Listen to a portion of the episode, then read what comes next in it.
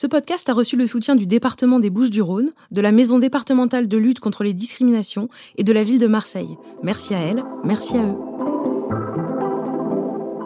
Je me retourne, je regarde autour de moi, les gens au bar, les gens qui dansent, les gens assis, debout, euh, bah, tout le monde est blanc. Je suis presque le seul mec de couleur dans la boîte.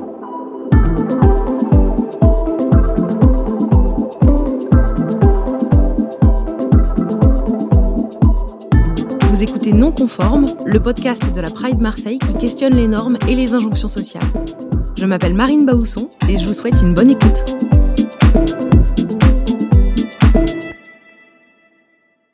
J'arrive en France à l'âge de 6 mois. Mes parents m'ont adopté à Séoul, en Corée du Sud. Je devais avoir 4 ans quand ma mère m'a raconté mon histoire. Je deviens français alors que je suis un bébé de 6 mois. Et puis j'ai compris bien plus tard que je l'étais peut-être pas vraiment, du moins aux yeux des autres.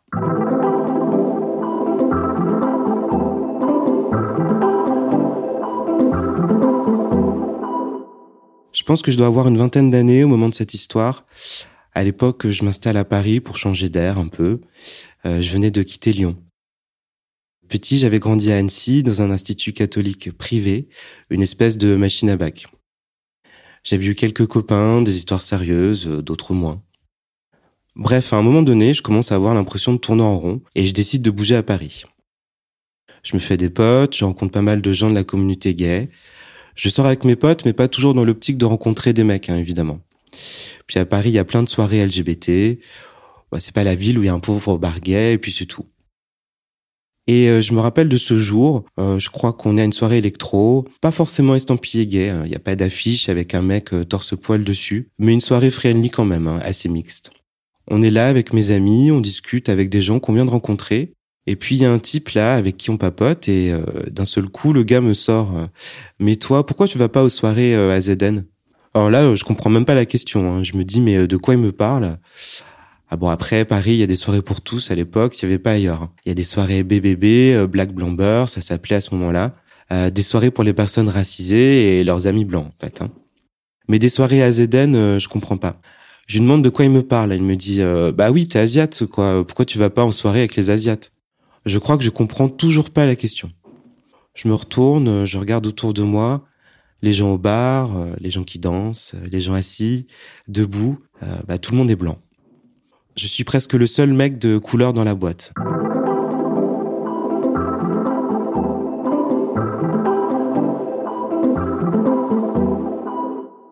Je lui explique que je suis adopté, je lui explique d'où je viens, ah bah, que j'ai été élevé comme un Français, mais sans la double culture. En plus, moi, je viens d'Annecy, hein, puis Lyon, des villes pas très mixtes, euh, très blancs, très bourgeois. Euh, du coup, c'est quoi des soirées avec des Asiates? Et là, il m'explique que ce sont des soirées pour choper que des personnes d'origine asiatique qu'il y a une grosse communauté asiatique à Paris, euh, principalement chinoise, et que lui, il adore ça, qu'il adore la culture asiate, euh, que ses soirées, c'est surtout de la pop, euh, pour la musique, de la K-pop même, des chanteuses à voix. Et puis en fait, des mecs blancs qui viennent chercher des mecs asiatiques. Alors là, je tombe un peu dénu. J'apprends aussi qu'on les appelle les rice queens. En anglais, ça veut dire les reines du riz. Moi, ça me fait trop rire au départ. Hein. Puis je réfléchis et je repense à mes relations précédentes je repense à plusieurs interactions avec des gars qui avaient commencé à me draguer exactement comme ça. Je me souviens d'un mec en boîte à Lyon qui me demande si je cuisine bien, si je sais faire des nems. Bah, je pense que j'ai plusieurs de mes ex qui étaient un peu dans ce délire-là, en fait. Hein. Pas tellement dans la fétichisation, mais plutôt dans une forme d'exotisme. Enfin, ils étaient surtout attirés par ma culture, quoi. Ou plutôt par ce que je renvoyais. Je me souviens bien de cette soirée parce qu'en fait, je comprends à cet instant précis que je suis euh, le cul entre deux chaises, que je suis victime de stéréotypes. J'ai beau avoir grandi à Annecy, une mère fonctionnaire de l'État, un père gendarme, franco-français, mais en fait, aux yeux des autres, euh, je suis pas blanc.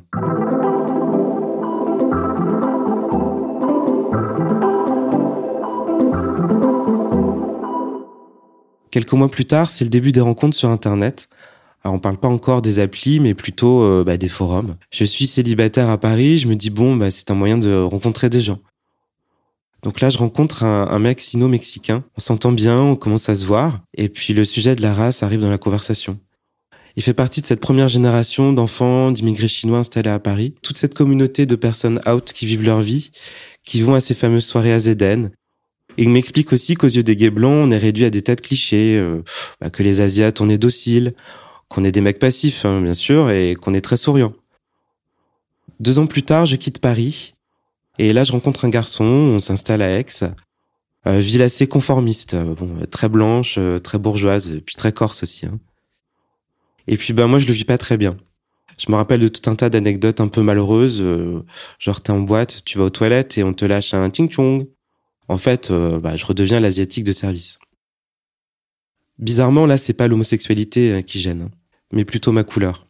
On me rappelle constamment que je ne suis pas blanc. Finalement, j'ai compris tard l'image que je renvoyais. J'ai compris très tard cette différence dans le regard des gens. J'étais pas juste Lilian. Au mieux, j'étais Lilian le mec gay. Au pire, j'étais Lilian le mec gay et pas blanc.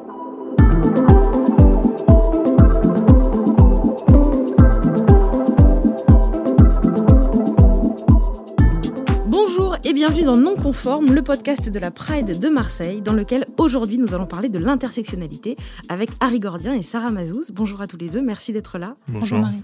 Euh, Harry, vous, êtes, vous travaillez sur les rapports sociaux de race dans la Caraïbe, Guadeloupe, Jamaïque, euh, au CNRS. Euh, alors j'ai d'abord une première question pour vous qui est, je pense, hyper importante et j'espère que voilà, vous allez bien réfléchir avant euh, d'y répondre. Euh, vous, c'est sauce soja sucré ou salé Oula, aucune idée. c'est vrai, vous n'avez pas de préférence? Pas trop, non. Ah, je trouve que ça dit beaucoup des gens, en. D'accord, bon, ben, je suis désolé de ne pas avoir de choix plus, euh, tranché. Sarah, vous êtes sociologue, euh, vous avez publié euh, trois livres. en 2017, il y a eu La République et ses autres, aux éditions ENS. et puis plus récemment, Race et pour l'intersectionnalité, aux éditions Anamosa. ma question pour vous, elle, et pardon, vous travaillez sur les questions de discrimination raciale. et ma question pour vous, elle est évidemment aussi complexe, je pense, que celle que j'ai posée à Harry. Vous êtes plutôt Dawson ou Pesci alors, je ne sais même pas ce que c'est. Mais non Il aurait fallu me poser cette question. Alors, vous êtes plutôt Dawson ou Pesci Pesci, absolument. Pesci. Merci, on est d'accord. Et pour vous, du coup, c'est au soja sucré ou c'est au soja sacré? Salé. Salé. Et eh ben voilà, j'ai pas bien, pas bien cerné mes invités. Euh, merci d'être là. On va, on va parler de l'intersectionnalité. Mais alors, d'abord, une question se pose. Qu'est-ce que c'est que l'intersectionnalité? Allez-y, ouais, ça va. Euh, l'intersectionnalité, c'est un outil méthodologique euh, qui a été formalisé par une juriste américaine qui s'appelle Kimberly Crenshaw, enfin qui a forgé le mot mais le, la, question était présente avant. Et comme souvent dans les, dans les travaux de, de, sciences sociales, c'est aussi né d'un va-et-vient entre euh, les, euh, des, débats qui ont lieu dans le champ militant et après des théorisations qui se font euh, par les, les, chercheurs et les universitaires.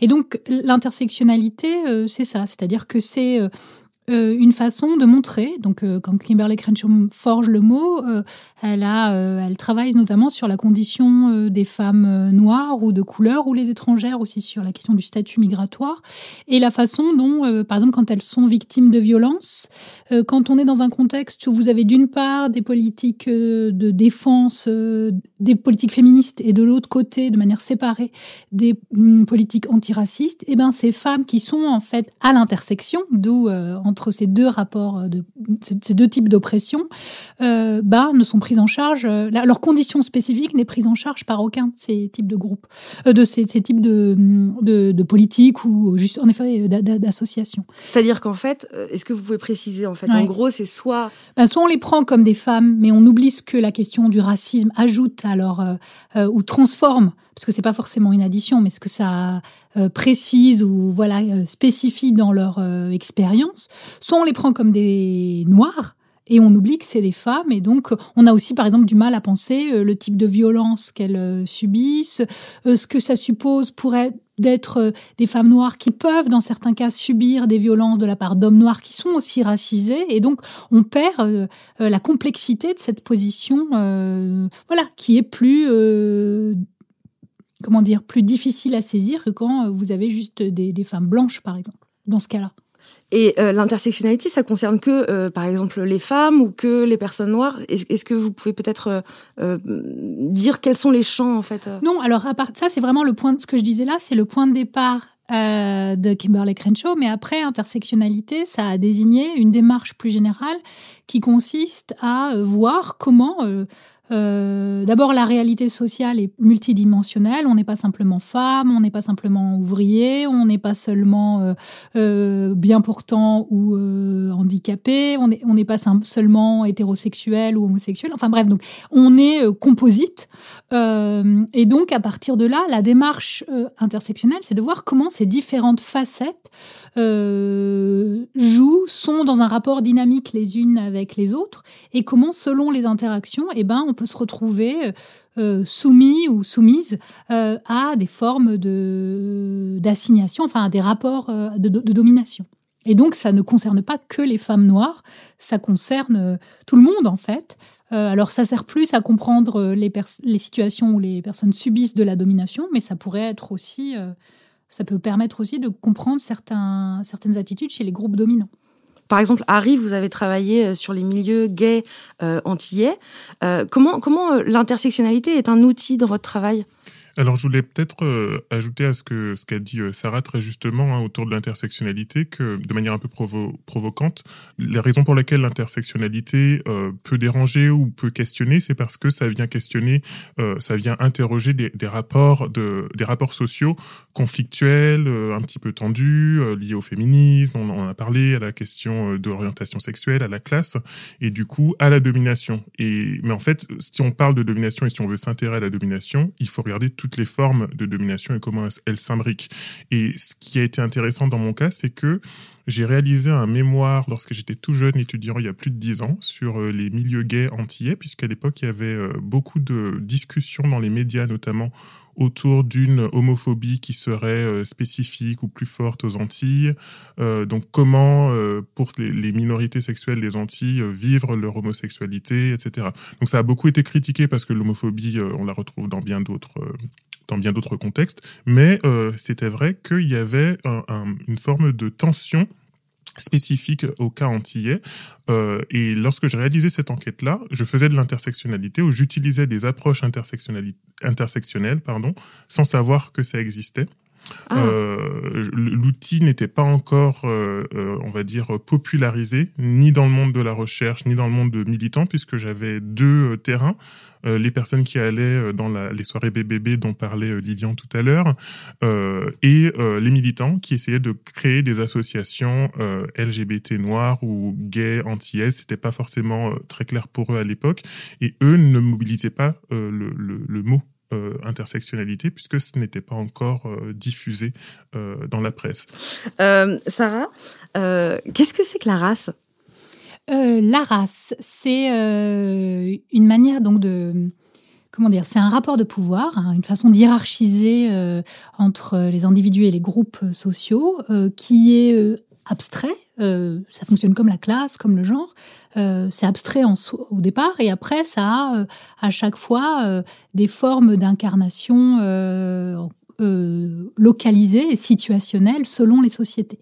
donc après, c'est pour dire qu'en fait, on peut créer des toutes les sociétés créent des hiérarchies euh, sur le mode de la classe, sur le mode du genre, sur le mode de la race, on pourrait ajouter sur le mode de la catégorie de sexualité, etc. etc. Et donc euh, la race, c'est ça. C'est euh, donc quand on c'est un outil qu'on utilise là aussi en, en sciences sociales pour expliquer comment on a socialement des logiques qui sont à l'œuvre, qui continuent d'utiliser euh, des catégories qui sont héritées euh, d'une organisation sociale où le racisme était au, cœur euh, de cette organisation. et Comment, par exemple? Ben, Par exemple, ça peut apparaître, alors, soit dans le fait qu'on ait encore des préjugés qui continuent de circuler, ce qu'on voit dans le témoignage, par exemple, de Lilian à certains moments. Là, vous avez un racisme qui s'exprime, par exemple, par le fait de le réduire à une dimension de ce que la personne qui le perçoit voix en lui. Donc euh, euh, la, cuisine euh, présentée de manière là aussi globalisante asiatique ou, certaines, certains comportements quand il dit on croit qu'on est docile ou qu'on est passif et là on voit aussi tout l'héritage coloniale aussi, de la perception des hommes. Euh, je pense par exemple à la, façon dont les hommes indo-chinois à l'époque de l'Indochine française étaient vus. Euh, donc voilà, on voit, il y a, donc une histoire sédimentée euh, du racisme qui continue d'être actif en fait aujourd'hui, même dans des sociétés où on pense qu'on en a fini avec le racisme et que le racisme n'est que une croyance de personnes d'extrême droite. C'est pas ça, veut dire que la race, c'est pas quelque chose de bio. Là, on parle pas de race biologique. Pas du tout. On parle, c'est ça.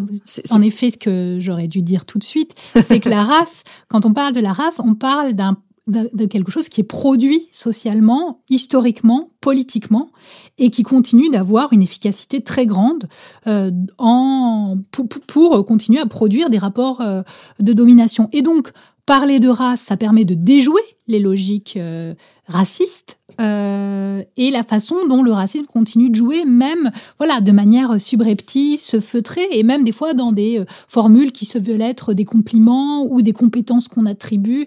Et donc, parler de race, euh, ça n'est pas être raciste, c'est montrer en fait quels sont les mécanismes qui font que le racisme continue d'être actif. Et il y a une différence importante aussi dans l'usage, c'est-à-dire que l'usage raciste de race a tendance à parler de race au pluriel parce qu'on classe des races qu'on va donc hiérarchiser, alors qu'en sciences sociales, quand on parle de race, on en parle au singulier parce qu'on désigne par là, euh, on, désigne le mécanisme par lequel ces classifications se font, mais on n'adhère pas à ces catégories de classification. Ouais. C'est très différent. Et alors, est-ce que ça, justement, le fait de parler de race, c'est, est-ce que c'est une mode en ce moment?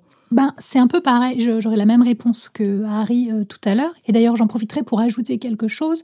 Euh, tout le discours qui consiste à dire euh, c'est une mode l'intersectionnalité ou c'est une mode la race, il y a aussi un effet d'écran enfin, qui donne l'impression qu'on découvre d'un seul coup ça, c'est que pendant longtemps, on a pensé que ce qui expliquait les inégalités sociales, c'était la question de la classe et de la redistribution économique. Hmm. Euh, donc, euh, on a eu des, des, résistances très fortes quand les études de genre sont arrivées et on a vu un peu le même type d'arguments mobilisés. Et aujourd'hui, donc, c'est la question raciale et à travers elle aussi la question de l'intersectionnalité. Pourquoi? Parce que justement, un des éléments où euh, l'intersectionnalité est un outil très puissant, c'est de dire on peut jamais dire au départ qu'il y a telle, telle ou telle logique de domination qui a le primat sur les autres. C'est-à-dire que c'est pas toujours la classe qui explique la domination, c'est pas toujours non plus la race ou, le genre ou la catégorie de sexualité. Il faut voir à chaque fois. Et donc après, euh, non, c'est pas une mode, c'est que simplement on arrive aujourd'hui à un moment où euh, par à la fois du côté, euh, euh, il y a de nouvelles générations de chercheurs qui ont travaillé sur ces questions, qui ont aussi eu des, je sais pas moi, un parcours bibliographique euh, différent. Euh, il y a aussi une, euh, enfin une, une, évolution au sein des, des, des, des, des mouvements militants, etc., qui fait qu'aujourd'hui la question se pose, euh, mais pas parce qu'elle n'aurait pas eu, elle aurait pas été pertinente avant et que c'est un effet de mode, mais c'est parce qu'on arrive à un moment où ça, ça d'abord ça, ça n'est plus possible de pas en parler, euh, et puis et puis on a des gens qui ont été formés pour en fait. Alors, est-ce qu'il y a une différence entre la race et la couleur? Oui, euh, c'est-à-dire que euh, on peut d'abord euh, construire comme un groupe, enfin, on peut un, groupe majoritaire dominant dans un contexte social donné peut venir à concevoir un groupe qu'il voit comme autre, indépendamment de son phénotype et même de sa couleur de peau. on peut penser à la racisation des juifs en Europe. à la base, vous avez pas de différence dans la, la, ni de la couleur de peau, ni dans le type physique, etc. Mais on va partir du principe que euh, les juifs sont un groupe autre par rapport à une Europe qui se pense comme blanche et catholique. Et à partir de là, on va construire une différence et on va appuyer. Euh, on, construit des mythes en fait, c'est-à-dire. Oui, et puis on va dire voilà, le, il y a des traits euh, et, on voit bien. Et là, ça reprend aussi autre chose que disait tout à l'heure Harry euh, sur cette anxiété, hum, parce qu'en fait, les frontières ne sont pas ne sont pas rigides comme le voudraient les racistes et elles ne sont pas imperméables comme le se voudrait le voudrait le racisme. Donc on le voit typiquement dans l'antisémitisme, comment à chaque fois on a toujours peur que un juif ne paraisse pas juif et que du coup on se serait fait avoir. Et on peut le trouver dans d'autres cas, si vous lisez. Euh, Mais est-ce que ça fait pas un peu la même chose avec les personnes gays ou les personnes trans? C'est-à-dire où d'un coup, on, se dit que une personne gay doit être comme ça, une personne lesbienne doit être comme ça. Et au final, on construit aussi. Euh, Tout à fait, il y a ça en commun. Mais ce qui est peut-être spécifique à la façon dont la racialisation joue, c'est que la racialisation, elle, pense, elle se pense vraiment au départ comme quelque chose. Enfin, du point de vue raciste, comme on pense que c'est naturel, biologique, inscrit corporellement, on pense vraiment qu'il y a des signes corporels qui manifestent la différence et l'infériorité. Euh, ce euh, qui peut et vous avez ce geste naturalisant qui peut se retrouver à propos aussi de la question des catégories de sexualité et des hiérarchies qu'on fait. Mais euh, c'est peut-être moins général et moins massif. Mm. Euh, euh, et puis voilà, dans l'esprit des gens, euh, la race c'est la couleur de peau, alors que ça n'est pas ça. Euh, et on le voit aussi justement quand, quand Harry décrit le moment où on, on divise en deux le, le, le monde au, au, sein de la Caraïbe, le monde entre des blancs et, et des noirs. et comment tout, toute l'angoisse est liée au fait qu'il y a des gens qui sont entre deux.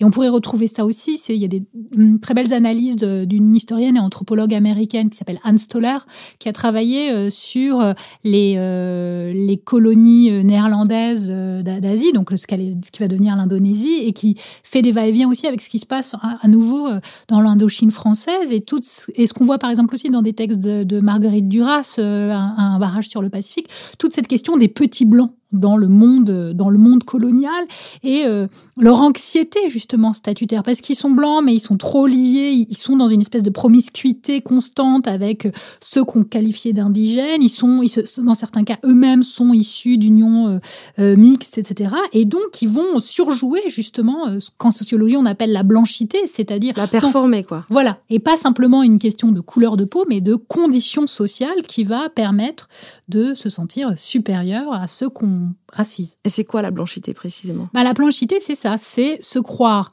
euh, d'abord penser qu'on échappe, qu'on n'a pas de couleur, qu'on est neutre, qu'on est à ce titre-là la norme, euh, et euh, qu'on incarne sans doute aussi une forme euh, d'universalité. Et donc, des fois, ça correspond avec vraiment la pigmentation de la peau, mais si on refait ce que je disais au tout début, notre entretien sur le fait qu'il faudrait aller voir chaque fois de manière situationnelle, vous avez dans différents contextes des groupes qui se pensent comme blancs, alors que pour nous, ils ne paraîtraient pas blancs, mais parce qu'ils se pensent comme étant en droit de construire ceux et celles qu'ils voient comme autres comme étant des groupes inférieurs euh, racialement. Euh, qu'est-ce qui révèle, selon vous, le témoignage de Lilian qu'on a écouté euh, en début d'épisode? Ce qui est très intéressant, et je pense que Lilian a beaucoup dû réfléchir à sa situation, c'est que ça illustre vraiment très clairement l'imbrication des différents rapports sociaux. ce que je trouve très intéressant, c'est que lui, on ne peut pas le, le, soupçonner de vouloir faire du séparatisme ou d'être communautariste, puisqu'il est adopté il n'est pas inclus dans une euh, communauté euh, asiatique qui s'invente des problèmes de, personnes euh, dites racisées, discriminées, etc. Il fait directement l'expérience de ce qu'on appelle la racisation, c'est-à-dire qu'on l'assigne à un groupe de personnes avec un comportement sur la base de ses caractéristiques physiques, un comportement, un tempérament, etc. Donc ça, je trouve ça très intéressant et c'est le lot de beaucoup de personnes adoptées ou de personnes métissées qui n'ont pas forcément euh, connu euh, leurs parents euh, non blancs ou leur famille non blanche. Donc c'est extrêmement intéressant de montrer qu'il y a un mécanisme d'assignation identitaire où on impose comme ça une catégorie à une personne indépendamment pardon, de qui elle est, de ce qu'elle pense et, de ce qu'elle fait. Ça, je, trouve ça très, très intéressant à approfondir. L'autre aspect, c'est qu'il montre que lui, il n'est pas a priori issu d'un milieu défavorisé, euh, mais que euh, dans les interactions du quotidien, euh, on, on l'altérise, c'est-à-dire qu'on considère comme autre. Et ça, c'est intéressant parce que souvent on dit ah oui, mais les gens qui se plaignent du racisme ne sont pas forcément les moins bien lotis, mais c'est parce que c'est pas la même chose que la classe. C'est-à-dire qu'à la question de la classe s'ajoutent ces, ces interactions du quotidien à travers lesquelles vous vous sentez différent. Euh, on vous fait sentir que vous êtes différent. Et bien sûr, ce n'est pas la même chose que d'être exploité à l'usine, mais ça crée euh, des, sensations euh, de d'infériorisation où on se sent différent, on est dans sa peau même, on se sent ne pas appartenir à une nation qui en plus est censée ne pas faire de différence entre ses citoyens. Donc c'est tout ce que ça, ça dénote. Et le troisième point que j'avais noté et que je ne retrouve plus, c'est euh, aussi euh, la manière dont, au sein euh, d'une population minorisée sur la base de sa sexualité, peut se reproduire des mécanismes d'altérisation sur une autre base que la sexualité. Là, on est dans un milieu où les personnes sont altérisées parce qu'elles sont gays, Et au sein de ces milieux euh, dominés ou stigmatisés, ben, il y a d'autres rapports euh, de, force ou d'autres rapports de pouvoir ou d'autres rapports de, stigmatisation qui entrent en ligne de compte. Et c'est aussi ça que permettent penser euh, les que permettent de penser les approches intersectionnelles. Sarah, vous, ce témoignage, il vous a évoqué quoi? Qu'est-ce qui, qu'est-ce qui vous a fait réagir? Est-ce que c'est les mêmes choses qu'Harry ou est-ce que c'est Oui, je pense que c'est très parlant d'avoir quelqu'un qui est qui a été adopté et qui donc on voit vraiment ce que c'est que l'expérience de la minorité et à distinguer de ce que c'est que la question identitaire qu'on confond toujours dans le débat français puisque dès qu'il y a une revendication euh, euh, autour des questions de des questions raciales et la, la, des formes d'infériorisation que ça produit, on dit ah c'est des gens qui sont dans une démarche identitaire, qui sont séparatistes, qui mettent en danger l'homogénéité de la société française, etc. Là on voit au contraire comment en fait euh, la, la, façon dont on est justement assigné euh, racialement euh, produit une, une expérience donc d'infériorisation et que c'est à partir de là et que ça vient vraiment former après la personne comme un sujet et que c'est à partir de là après qu'on peut qu'il il peut y avoir une forme de politisation parce que en France en plus on a tout le temps l'impression que la racisation c'est juste être victime. Après ça peut être aussi un énorme support de politisation et donc de revendication et d'empouvoirment un peu. exactement. Euh, mais euh, ce, cette question politique, elle est née expérience d'injustice et pas d'une référence à une culture euh, idéalisée à laquelle on aurait un rapport comme ça qui est lui-même essentialisant, etc. Et c'est ça que je trouve très, très, très intéressant dans, dans ce témoignage qu'on vient d'écouter. Moi, je me posais une question, c'est que, par exemple, sur les applications euh, de, rencontres, on peut vraiment un peu faire ses courses euh, et indiquer très clairement qu'on refuse ou qu'on cherche tel ou tel euh, type de personne. Un peu comme euh, quand on liste un peu les qualités et les défauts attendus. C'est comme si vouloir être avec quelqu'un qui est geek et qui est altruiste, d'un coup, était sur le même niveau que vouloir être avec quelqu'un de noir ou de d'asiatique. Est-ce que, est-ce que, est-ce que ça révèle quelque chose, selon vous, Harry? Oui, alors c'est quelque chose que j'ai euh, rencontré durant mon, premier terrain euh, de, master euh, d'il y a longtemps quand j'étais jeune et beau. En tout cas, ce que j'ai clairement constaté que c'était un enjeu crucial cette catégorisation raciale et c'était très très explicite sur mon terrain d'études qui était dans, qui était partiellement virtuel puisque j'allais sur un site internet que je ne nommerai pas qui avait trois espaces, un espace site de rencontre, un espace euh, un espace pardon de, de, publicité pour les soirées qui était organisé par cette association et un espace pornographie. Et dans ces trois espaces, il y avait une catégorisation extrêmement euh, racialisante et explicite.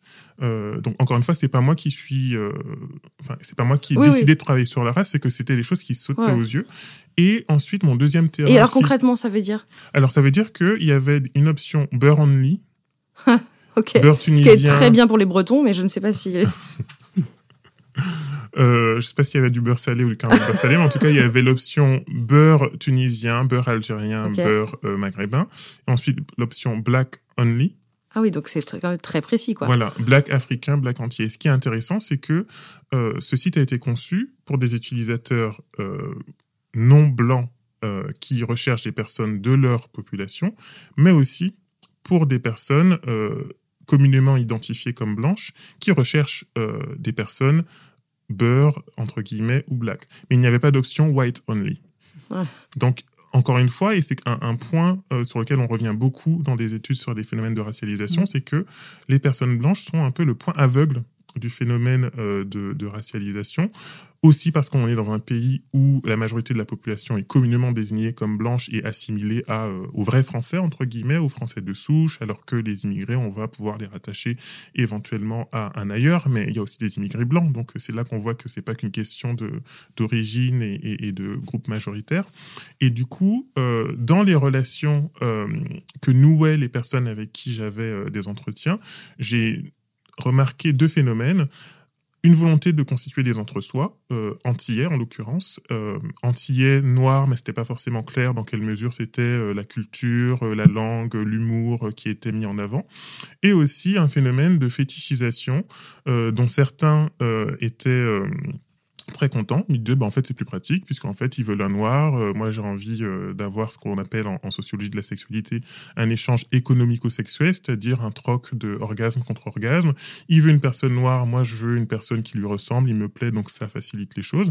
Et il y en a d'autres, en revanche, qui disaient, moi, ça me dérange, j'ai l'impression d'être interchangeable, j'ai l'impression d'être un stéréotype sur pattes et que euh, on commande, voilà, sur Uber, ça n'existait pas encore, mais on, commande en ligne un prototype avec tous les préjugés qu'il y avait euh, de l'homme noir euh, au sexe surdimensionné, forcément actif, qui était véhiculé exactement en ces termes dans la section pornographie du site euh, internet en question. En gros, du coup, ça veut dire que c'est mal d'aimer quelqu'un qui a une particularité, une couleur de peau, une particularité physique? Est-ce que c'est du fétichisme? Ça peut exister le fétichisme et beaucoup de gens euh, avec qui j'ai des entretiens s'en plaignaient. Mais il y a aussi beaucoup de cas de figures où les gens expliquaient que euh, des personnes blanches qui côtoyaient ces mouvements militants ou ces groupes d'amis qui se rendaient en boîte de nuit qui disaient moi j'ai une attirance que je ne m'explique pas. D'ailleurs je me questionne est-ce que c'est raciste? Qui était complètement, euh, enfin un peu tourmenté par ça et qui voulait pas justement être le stéréotype de mmh. celui qui va à la pêche au black entre guillemets comme, comme, comme ça se dit.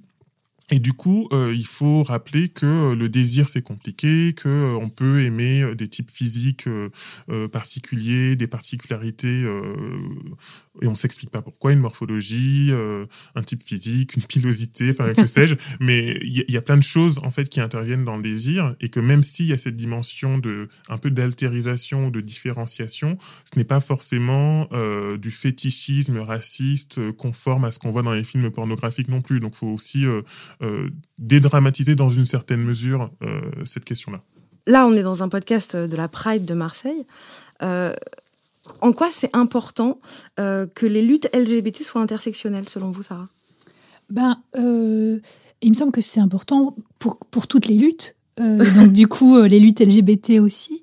C'est-à-dire que L'intersectionnalité, un, des éléments que ça nous apprend, donc c'est ce que je disais tout à l'heure, c'est qu'il n'y a pas a priori euh, un type de domination qui a le dessus sur les autres et qui permettrait de régler tout une fois que ça serait réglé. Au contraire, et c'est ce sur quoi on insiste aussi dans le livre coécrit avec Éléonore Lépinard, c'est cette question de poser l'autre question, c'est-à-dire de toujours se demander, bon bah là je vois du racisme, est-ce que je vois pas aussi du sexisme, est-ce que je vois pas aussi de l'homophobie, euh, est-ce que je vois pas, etc. Euh, on pourrait avoir une longue liste. Mais on peut pousser encore plus loin cette idée de l'autre question, euh, qui est donc euh, aussi euh, euh, avancée par une, une, autre juriste qui s'appelle Marie Matsuda, on, peut, on peut aussi penser que, que l'autre question, c'est de se dire, bon, bah là, moi, je fais de l'antiracisme, mais est-ce que je produis pas du sexisme, de l'homophobie, etc. Inversement, on peut se dire, ben là, je lutte contre l'homophobie, mais est-ce que en faisant ça, je véhicule pas des, des, des, stéréotypes racistes, par exemple, ou je sais pas moi, agistes ou validistes, ou etc. Par exemple, ça pourrait donner quoi? Ben, ce que vient de dire euh, Harry, c'est-à-dire euh, euh, ça peut être des, des, des, des, des clichés sur où on lit l'origine de certains individus à des compétences sexuelles particulières, par exemple, ou des comportements prédateurs, ou, ou je sais pas, dire voilà tel groupe de la population est par définition homophobe. Ça pourrait être ça aussi. et, et c'est par exemple c'est aussi des choses qu'on peut trouver dans le féminisme. Enfin, il y a, y a il y a eu toujours une tension. Et donc, bien sûr que c'est important. Et l'intersectionnalité, en fait, euh, c'est important euh, à condition de ne pas penser qu'on est euh, une fois pour toutes intersectionnel, mais d'utiliser ça vraiment comme un petit aiguillon, c'est-à-dire de se poser toujours cette question de nos propres points aveugles. Parce que si on dit, bah voilà, maintenant je suis intersectionnel, c'est bon, et on croit qu'on a les mains propres pour toujours, eh ben on risque de reproduire à nouveau des formes de domination dont on n'a pas conscience. il faut toujours être sur le qui-vive, en fait. Absolument. Il faut jamais se reposer sur ses acquis et toujours se poser plus de questions. toujours avoir un peu, être un peu inquiet. Est-ce que vous pensez, Harry, que les, les luttes LGBT parfois manquent de ce regard euh, ou en tout cas cette, cet outil, euh, ne s'en servent pas assez, en tout cas de l'intersectionnalité, euh, pour finalement... Des discussions que j'ai pu avoir, maintenant que ça s'est popularisé, le terme même de racisé, sur lequel moi j'ai à titre personnel des réserves, mais la, la, popularisation de ce terme de racisé, euh, de ces débats autour de l'intersectionnalité, euh, des mouvements queer, euh, des gens qui se disent queer racisés, etc., ça fait que en dehors des institutions historiques et parfois en leur sein aussi, il y a des démarches qui, que je vois émerger où on pose explicitement cette question-là, comme à Marseille et ailleurs, et où il y a une volonté euh, de, penser, euh, de réfléchir à euh, comment les choses se, combinent, comment les choses s'articulent en termes d'expérience de lesbophobie, gayphobie, transphobie, intersexophobie, etc et euh, aussi ces questions de, euh, de racisation. Moi, ce que je trouve intéressant euh, et ce qui a émergé de mon travail d'il y, y, a plus de dix ans, c'est que ce n'est pas qu'une question de, de, racisation. Il y a aussi ce que Elsa Dorlin appelle dans son introduction de Sex, Race et, Sex, Classe et Race, je crois. Euh, elle appelle les nœuds irrésolus euh, de l'histoire coloniale, si, si je mm. me souviens bien. Et dans le cas antillais, on voit clairement que c'est ça. C'est pas seulement le fait d'être perçu comme noir, c'est le fait d'être issu d'une histoire et d'une population euh, qui, a, qui a émergé dans un contexte esclavagiste et, et colonial, et où il y a des tensions d'affiliation. Euh, est-ce que euh, on peut se considérer comme français? Est-ce qu'on peut se considérer comme occidental? Ou est-ce qu'on n'a pas une spécificité culturelle aussi qui a été niée? Et souvent, on voit ça dans le reste de la Caraïbe, en Afrique et en Asie également, la question du genre et de la sexualité vient être extrêmement clivante, où les, gens se disent, mais en fait, ce sont des trucs de blancs.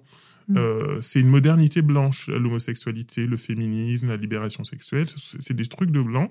Nous, en tant qu'Antillais ou nous, en tant que Vietnamiens ou autres, ce n'est pas dans notre culture euh, et on ne veut pas adopter des mœurs de blanc. Et ça, c'est pas une question foncièrement de racisation, c'est une question culturelle, politique, historique extrêmement complexe. Et l'un des enjeux de beaucoup de militants euh, euh LGBT en dehors de, de l'Occident, c'est de montrer que non, c'est pas c'est pas un truc de blanc. Et dans mes travaux, j'ai montré qu'aux Antilles, il y a des termes créoles utilisés au moins depuis le 19e siècle pour désigner les hommes habillés en femmes, les hommes qui ont des relations entre, eux, les femmes qui ont des relations sexuelles ou conjugales entre elles. Donc ça prouve que s'il y a des mots pour le nommer, c'est que ça existe d'une part et que ça a été compris et interprété d'une certaine manière dans euh, une culture non occidentale. Donc l'enjeu, il est aussi là de, pouvoir euh, penser euh, la situation des minorités sexuelles avec peut-être un cadre qui soit pas eurocentré, qui soit pas celui des LGBT+, etc., mais qui prenne aussi en compte ces populations-là. Sarah, je, sentais que vous aviez envie de réagir. Oui, euh, je voulais réagir parce que je trouve que c'est très intéressant de, de rappeler à quel point euh, cette question de l'histoire coloniale euh, joue en fait aussi bien quand on est en France hexagonale que quand on regarde ce qui se joue dans les anciennes colonies ou dans ce, qui sont, ce que sont devenus les, les départements d'outre-mer. Parce que en fait, euh, tant qu'il y a cette espèce de, silence et d'absence de reconnaissance de ce qu'a produit le colonialisme, enfin, et donc euh, le racisme qui est inhérent au projet euh, colonial, vous avez une espèce d'écran identitaire dans le discours qu'on pourrait même faire remonter même au, mouvement, à, certains mouvements nationalistes de libération qui ont plus joué sur l'identité que sur le régime discriminatoire que produisait le colonialisme. Et, donc, vous avez euh, tout le temps cet, discours écran qui peut être mobilisé et qui fausse la question. Et vous avez donc, en effet, ce que rappelait la Harry, c'est-à-dire euh, de dire, ben non, euh, les questions féministes, c'est des questions occidentales qui ne sont pas, et blanches qui ne sont pas les nôtres, ou les questions de reconnaissance des différentes formes de sexualité, pareil, etc. Alors qu'en fait, si on, on, travaillait sur l'histoire coloniale et ce qu'elle a produit en déconstruisant et en, en, déjouant euh, cette construction politique de l'identité et de l'opposition entre des identités, parce que c'est aussi ça qu'a produit le, colonialisme, eh ben, on en reviendrait au, vrai truc qui est euh, euh, comment des sociétés produisent des formes d'inégalité entre des groupes qui les, qui les forment toutes et comment après ça se configure différemment. Donc voilà, je trouvais que c'était pourquoi le, fait de défendre l'intersectionnalité, c'est un marqueur de l'islamo-gauchisme aujourd'hui euh, ou de l'extrême gauche, alors que c'est d'abord et surtout, c'est ce qu'on a vu aujourd'hui, un outil sociologique d'analyse bah, ça, c'est euh, ça l'est dans les yeux des gens qui n'ont pas envie que, que, les questions intersectionnelles se posent. L'islamo-gauchisme, c'est très facile pour délégitimer à peu près tout, et notamment tous les travaux critiques. Donc là, quand on travaille de manière intersectionnelle, en rappelant, bah, par exemple, typiquement ce que je viens de dire là, de rappeler aussi ce que c'est que le legs colonial au, au, quotidien, ben il y a des gens que ça gêne parce que ça permet encore aujourd'hui d'assurer des formes de position de pouvoir. Et donc le meilleur moyen de délégitimer ça, dans le contexte actuel, qui est un contexte où vous avez euh, du terrorisme fait au nom de l'islam, où vous avez euh, euh, un islamisme politique fort, alors pas spécialement en France, mais dans d'autres endroits, eh ben c'est très facile de dire, ben en fait c'est c'est les, nouveaux les séparatistes, enfin des gens qui qui en veulent à, l'intégrité du, du, pays. Mais je crois qu'il faut pas Enfin, c'est une façon de dévier, de, de, dévier le, de faire dévier le débat, quoi. Harry, selon vous, qu'est-ce que pourrait mieux faire la communauté LGBT Vaste question. Hein. J'avais envie de, de, de rebondir là-dessus également, euh, mais j'ai oublié l'idée. Oui, enfin, je pense que l'intersectionnalité peut être mobilisée pour euh, poser la question des femmes gilets jaunes, de zones euh, un peu euh, de ce qu'on appelait à un moment la France périphérique, euh, de, de, zones un peu désertées, délaissées, où il n'y a pas de service public, ou des personnes âgées, pauvres. Donc ça permet aussi de penser ça, ça permet pas forcément de penser uniquement la question de la race et de la racialisation. La, la, raison pour laquelle on associe intersectionnalité et racialisation, c'est lié aux origines, mm. on va dire, théoriques de, de, la notion, mais il n'y a pas de raison que ça soit l'objet principal qui soit, qui soit Donc il n'y a pas de raison que euh, ça soit un, instrument euh, euh, gauchiste et je dirais même pas islamo parce que je vois pas quel rapport avec l'islam mm. pour le moment dans tout ce qu'on a dit. et je dis ça bien sûr pas pour vous, mais pour les, les gens qui ont peut-être sont, sont peut-être pas rendu compte de l'entourloupe qui a été faite en, balançant ce terme pour faire peur et pour voilà ne pas aborder des questions qui, qui, se posent véritablement. et pour ce qui est de votre question, qu'est-ce que peut mieux faire la communauté LGBT Alors, je vais encore faire une réponse d'anthropologue euh, et interroger les termes de, communauté. En fait, je pense que euh, la communauté euh, LGBT, si elle existe, doit se, questionner sur justement ce qui, les raisons qui, qui, donnent envie aux personnes militantes de, de, vivre ensemble, de, lutter ensemble. Euh, et c'est intéressant de constater que ce sont des rapports sociaux qui excluent, qui, qui euh, dévalorisent ou qui stigmatisent, qui expliquent que ce soit créé des mouvements euh, d'abord homophiles, ensuite mmh. homosexuels, lesbiens et aujourd'hui LGBTQ+, etc.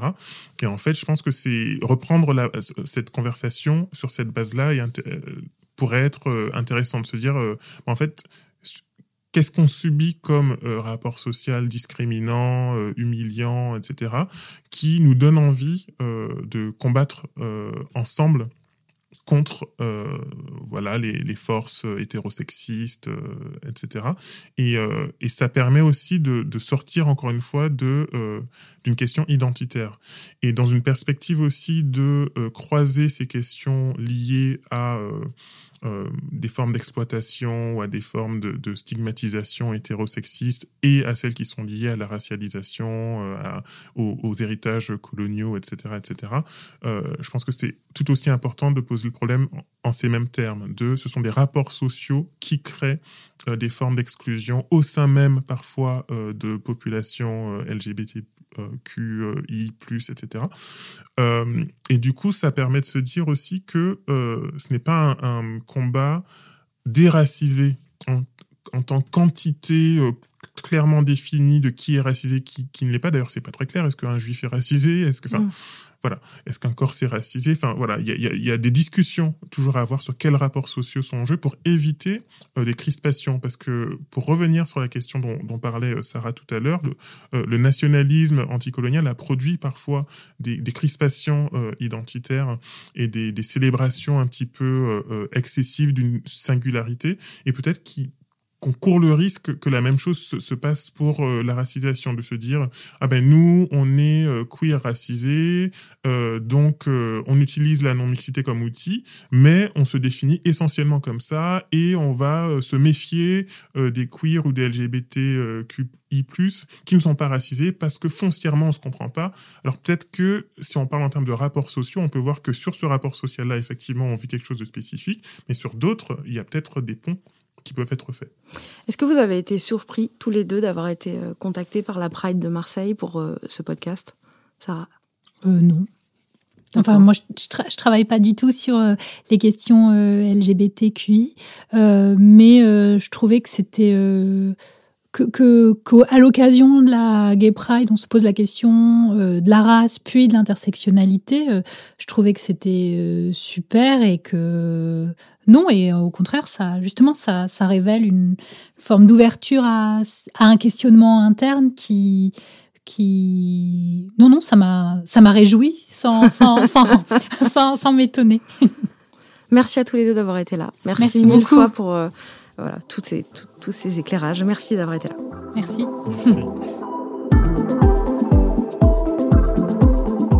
Non conforme est un projet de la Pride Marseille. Le témoignage que vous avez entendu a été préparé et recueilli par Johanna Cincinnatis, à la production Maxime Ruzniewski, au montage et au son l'arrière-boutique studio. Merci à toute l'équipe de bénévoles de la Pride Marseille, on les embrasse. Si vous avez aimé ce podcast, n'hésitez pas à le partager sur vos réseaux et à lui mettre plein d'étoiles sur vos applis de podcast préférés. Enfin, c'est pas une injonction, mais c'est un, un peu quoi.